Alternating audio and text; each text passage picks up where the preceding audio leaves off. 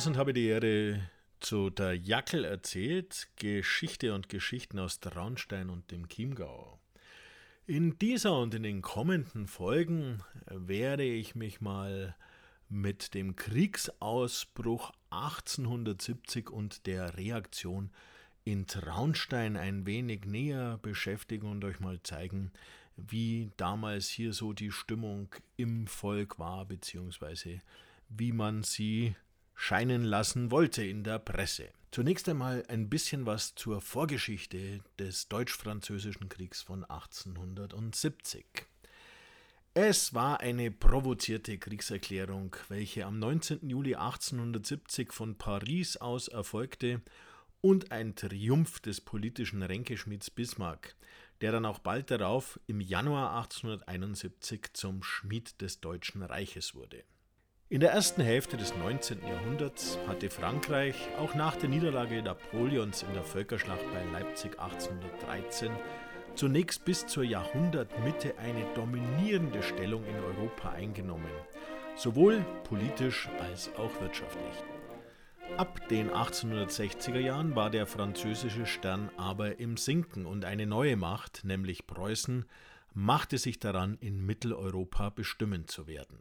1866 hatten die Preußen Österreich recht überraschend besiegt, galt doch bis dahin das preußische Militär als veraltet und ineffektiv und hatten so die Habsburger Monarchie bei der Frage um ein künftiges deutsches Reich aus dem Rennen gedrängt. Schon seit dem Ende des Heiligen Römischen Reichs deutscher Nation und den Sieg über Napoleon waren die Rufe nach nationaler Einigung nicht mehr erloschen. Wobei viele der Rufenden auf das benachbarte Frankreich verwiesen, das sich seit der Revolution von 1789 als Staatsnation verstand. Strittig in Deutschland war lange Zeit die Frage, wie denn nun das neue Reich auszusehen habe. Großdeutsch mit Österreich und unter Führung der Donaumonarchie oder Kleindeutsch, also ohne die Österreicher, aber unter Führung der norddeutschen Preußen. 1866 brachte die Antwort. Es wurde ein kleindeutsches Reich unter preußischer Führung werden. Der preußische Ministerpräsident Otto von Bismarck wollte nach dieser Entscheidung in den folgenden Jahren erreichen, dass sich die süddeutschen Staaten dem Norddeutschen Bund anschließen, stieß bei denen aber auf Widerstand. Gewannen doch dort Preußengegner und Partikularisten immer mehr Anhänger. Als im Februar 1870 der bayerische Ministerpräsident Chlodwig Fürst Hohenlohe-Schillingsfürst welcher stets einen Anschluss an den Norddeutschen Bund angestrebt hatte, zurücktrat und mit Otto Graf Brey-Steinburg, ein dezidierter Freund der großdeutschen Reichsvariante, die Nachfolge antrat, sah Bismarck die Gefahr, dass Bayern und Österreich sich zusammenschlössen. Zwar war für den Herzblutpreußen Bismarck die nationale Einigung nie primäres Ziel, sondern es ging ihm in erster Linie immer um die Stärkung Preußens und des Norddeutschen Bundes. Als sich aber die Gefahr eines antipreußischen Bündnisses zwischen Paris und Wien abzeichnete, dem sich gar die süddeutschen Staaten anschließen könnten, musste der ostelbische Junker dies verhindern. Gevatter Zufall kam ihm hierbei zu Hilfe. 1868 war nämlich die spanische Königin Isabella, eine Bourbonin, von einer Militärjunta vom Thron vertrieben worden, und die neuen Herren im Lande suchten seither nach einem Thronkandidaten. In Prinz Leopold, einem Hohenzollern aus der württembergischen Nebenlinie Hohenzollern-Sigmaringen, glaubten sie ihn gefunden zu haben. Am 26. Februar 1870 erfolgte eine offizielle Anfrage aus Spanien, ob Leopold, der katholisch und mit der Tochter des portugiesischen Königs verheiratet war, zur Verfügung stünde. Ein Umstand, der Paris in Alarmzustand versetzte – fürchtete man doch dort eine Einkreisung Frankreichs durch die Hohenzollern-Dynastie. Bismarck sah in dem spanischen Thronangebot jedoch ein probates Mittel, um die fortschreitenden französisch-österreichischen Annäherungsbestrebungen zu unterlaufen und Napoleon III. unter Zugzwang zu setzen. Vielleicht würde sich Paris ja sogar zu einem überstürzten Vorgehen hinreißen lassen, welches eigentlich nur zu einem Krieg führen konnte. Bereits Anfang März rechnete der preußische Ministerpräsident mit dieser Option. Würde es nur wegen der spanischen Thronfolge zu einem von Frankreich ausgelösten Krieg kommen, dann würde dieses als Aggressor in Europa völlig isoliert dastehen, denn die preußische Regierung war in die Vorgänge offiziell gar nicht eingebunden. Und Napoleon III. Hatte die bisherige Kandidatensuche der Spanier behindert. Problematisch für Otto von Bismarck war aber vor allem die Haltung seines Monarchen.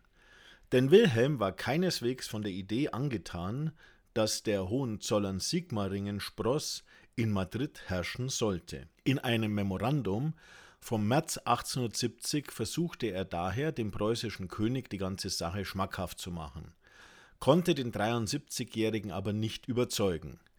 Der blieb misstrauisch gegenüber den Bemühungen seines Ministers um den schon lange unbedeutenden spanischen Thron. Letztlich erklärte er sich jedoch bereit, seine Zustimmung zu geben, falls Prinz Leopold das Angebot aus Madrid freiwillig akzeptieren würde, was jedoch aufgrund des Charakters des Sigmaringers nicht zu erwarten war.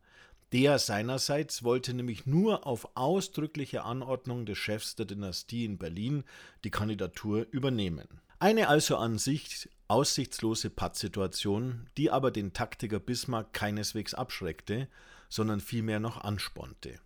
Er schickte einen persönlichen Vertrauten im April nach Madrid, welcher die Spanier dazu brachte, dass sie das Ablehnungsschreiben, welches Leopold gesandt hatte, ignorierten und ihnen versicherte, dass Berlin die Sache weiterhin offen halten wolle. Den Vater des Kronkandidaten, Karl Anton von Hohenzollern-Sigmaringen, hatte der umtriebige Kanzler mittlerweile auch auf seiner Seite und Anfang Juli 1870 erschien es dann so, als ob Leopold nun doch in Madrid das Zepter übernehmen werde. Zuvor aber wollte dieser noch seine Kur in Reichenhall beenden. Am 21. Juni endlich stimmte der preußische König Wilhelm zu und ein verschlüsseltes Telegramm ging in die spanische Hauptstadt, welches die Thronübernahme für den 26. Juni ankündigte. Aus nicht eindeutigen Gründen wurde bei der Dechiffrierung daraus der 9. Juli. Fataler war aber noch, dass man in Spanien auch bekannt gab, warum die dortigen Abgeordneten zu diesem Datum aus der Sommerpause gerufen werden. Bismarcks raffiniertes Vorgehen schien gescheitert. Als in Paris die Kandidatur des Hohenzollerns bekannt wurde, erhob sich unisono ein Schrei der Entrüstung ob der preußischen Intrige und alle Zeitungen der Hauptstadt schrieben von Frankreichs tiefer Ehrverletzung und so mancher rief nach Krieg. Napoleon III., Anfang Mai noch durch ein Plebiszit in seinem liberalen Kaisertum gestärkt, forderte nachdrücklich die Rücknahme der Kandidatur Leopolds und am 6. Juni hielt der französische Außenminister Antoine Alfred Agenor, Herzog von Gramont, sich ganz auf österreichische Rückendeckung verlassend eine flammende Rede, in der er Preußens Regierung und speziell König Wilhelm beschuldigte, die Thronkandidatur forciert, das europäische Gleichgewicht gefährdet und Frankreich beleidigt zu haben. Auch wenn Gramont das Wort Krieg wohlweislich vermied, schwang es doch zwischen den Zeilen seiner Rede mit.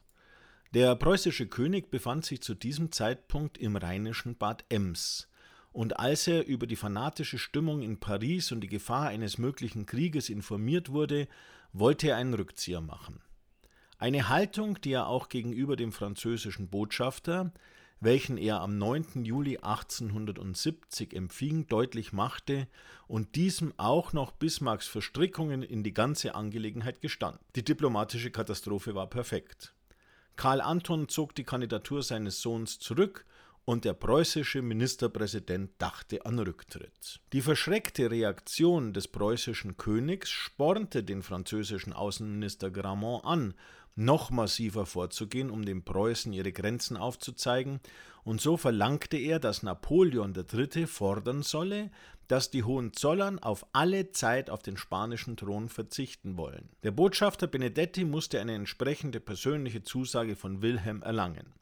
Aber nicht genug. Das preußische Oberhaupt sollte auch öffentlich erklären, dass er niemals Frankreich habe beleidigen wollen. Bedingungen, die für einen regierenden Monarchen demütigend und absolut inakzeptabel waren, wollte er nicht sein Ansehen und seine Position verlieren. Benedetti war nicht glücklich, dass er Wilhelm, mit dem er an sich ein gutes Verhältnis pflegte, diese Forderungen überbringen musste. Der König lehnte jene dann auch ab und teilte dem Botschafter mit, dass er ihm nichts weiteres zu sagen habe. Paris aber befahl nun dem armen Benedetti, Wilhelm erneut aufzusuchen. Dieser jedoch war für den französischen Gesandten nicht mehr zu sprechen. Der König gab dann auch die Order, dass ein Bericht über die Ereignisse des Tages erstellt und zur Veröffentlichung nach Berlin geschickt werde. Bismarck könne auch die preußischen Gesandten im Ausland über das Geschehen informieren. Die Ereignisse hatten auch dazu geführt, dass die Stimmung in den süddeutschen Staaten zu Ungunsten Frankreichs kippte und sich die Situation im Sinne Bismarcks entwickelte. Dass Wilhelm aufrichtig den Frieden wollte und dass das Auftreten Benedettis in Bad Ems das Maß des Akzeptierbaren weit überschritten hatte, wurde auch in Süddeutschland so gesehen, und Preußen schlug eine Welle der Sympathie entgegen. Eine Situation, die für Bismarck, dem weniger am friedlichen Ausgleich gelegen war, in die Hände spielte. Die Depesche über die Geschehnisse, welche Wilhelm nach Berlin hat senden lassen, war an sich schon recht deutlich und scharf formuliert.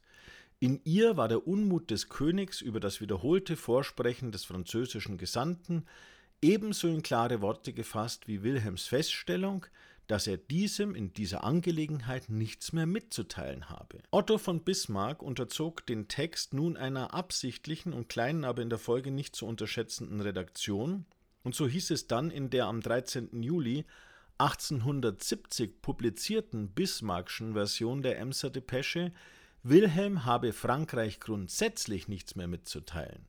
Was man in Frankreich als nationale Demütigung verstand, bedeutete dies doch quasi einen Abbruch des diplomatischen Kontakts durch die Preußen.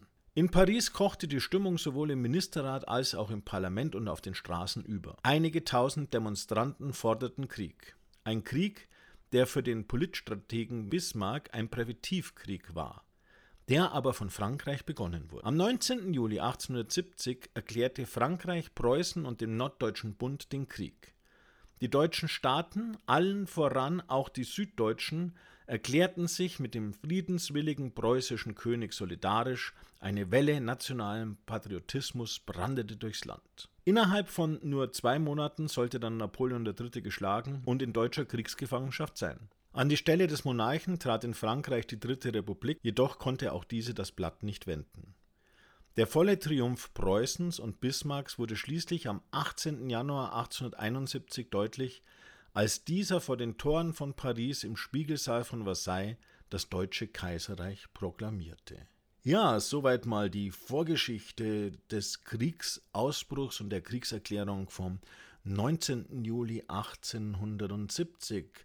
In der nächsten Folge schauen wir dann einmal, was das Traunsteiner Wochenblatt über die Ereignisse schrieb und welche Stimmung durch die Zeitung verbreitet wurde. Bis dahin bleibt mir gewogen und hört wieder rein, wenn es heißt, der Jackel erzählt Geschichte und Geschichten aus Traunstein und dem Kindern.